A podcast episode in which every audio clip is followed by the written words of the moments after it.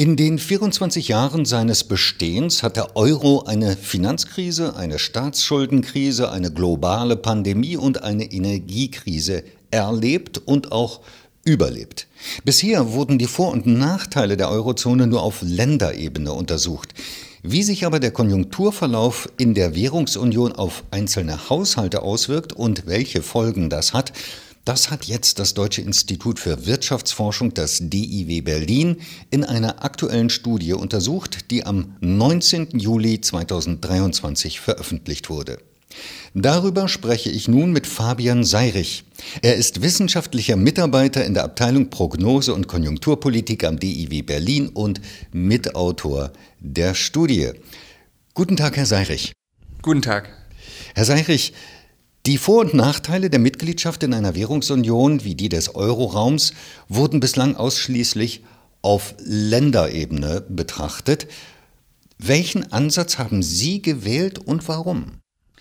Ja, genau. Also bisher wurde in solchen Modellen meistens eben ein durchschnittlicher Haushalt angeguckt. Sagen wir ein durchschnittlicher Haushalt für Deutschland. Wenn man das macht, kann man natürlich nichts zu sagen, wie jetzt zum Beispiel ein negativer Konjunkturimpuls die armen Haushalte oder die reichen Haushalte in Deutschland betrifft. Daher schauen wir uns ein sogenanntes heterogen Agentenmodell an, in dem mehrere Haushalte leben, sehr viele Haushalte. Manche können ein hohes Einkommen und ein niedriges Vermögen haben oder ein höheres Vermögen und ein niedriges Einkommen. Und all diese Haushalte selber können wir jetzt angucken und nachverfolgen in diesem Modell. Sie haben ja nun Haushalte in verschiedenen Ländern der Eurozone untersucht. Nach welchem Kriterium haben Sie die Länder, die Sie in Ihrem Modell miteinander vergleichen, ausgewählt?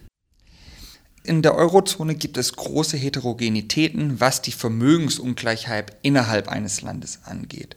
Und diese sind typischerweise zwischen sogenannten nördlichen Ländern wie Deutschland, höher als in südlichen Ländern wie zum Beispiel Spanien und Italien.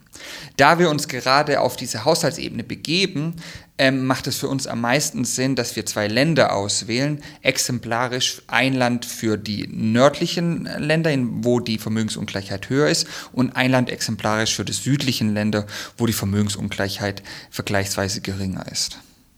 Nehmen wir mal als Beispiel ein konjunkturelles Ereignis wie den Energiepreisschock. Wie wirkt sich das auf die Ökonomie der Länder und wie auf die Haushalte der jeweiligen Länder aus?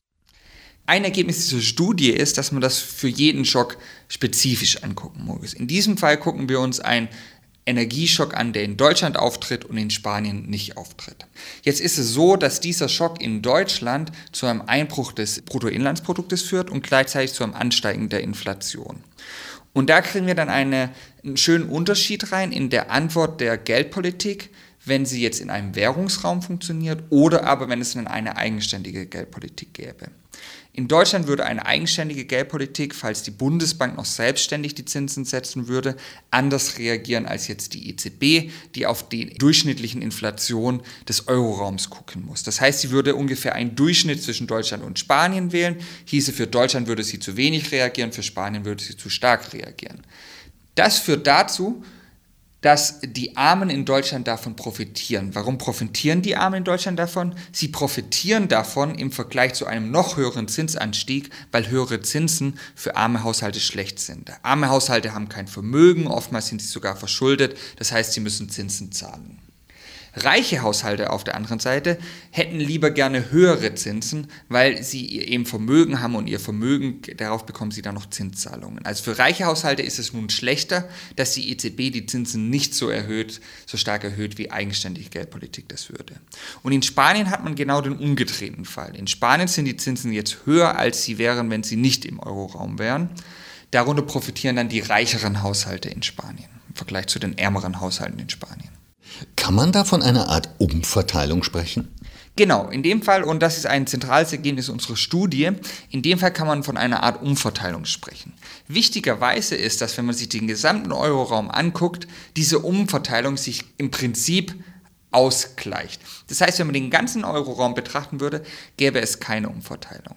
Es gibt jetzt aber eine Umverteilung innerhalb der Gruppen der Armen von Spanien nach Deutschland. Die armen Haushalte in Spanien zahlen drauf, während die armen Haushalte in Deutschland profitieren. Und ein zentrales Ergebnis unserer Studie ist, dass diese beiden Bewegungen sich immer ungefähr ausgleichen. Dasselbe findet bei den reichen Haushalten statt. Die reichen Haushalte in Spanien profitieren von den höheren Zinsen im gleichen Maße wie die reichen Haushalte in Deutschland von den weniger hohen Zinsen betroffen sind. Welche wirtschaftspolitische Bedeutung haben die Ergebnisse Ihrer Studie? Also zum einen kann man damit erklären, warum der Euro trotz aller Krisen doch so stark ist. Und zwar würden wir oder unsere Studie würde nahelegen, dass das daran liegt, dass es für die Mittelschicht fast egal ist, ob man jetzt in einem Währungsraum ist oder nicht in einem Währungsraum ist. Das heißt, nach jedem Impuls, der kommt, nach jedem konjunkturellen Impuls, der den Euroraum trifft, ist die Mittelschicht ungefähr indifferent zwischen in der Währungsunion zu sein oder nicht in der Währungsunion zu sein. An den Rändern gibt es immer mal wieder Gruppen, die stark verlieren. Und wer jetzt verliert, hängt immer A von dem Schock ab und B, wo der Schock auftritt. Gleichzeitig gibt es aber auch immer wieder einen Rand, der gewinnt.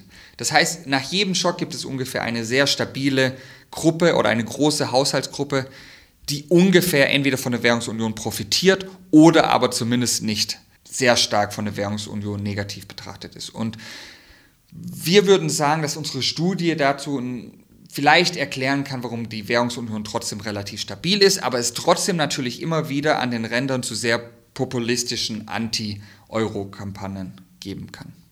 Herr Seirich, haben Sie vielen Dank für das Gespräch. Vielen Dank Ihnen.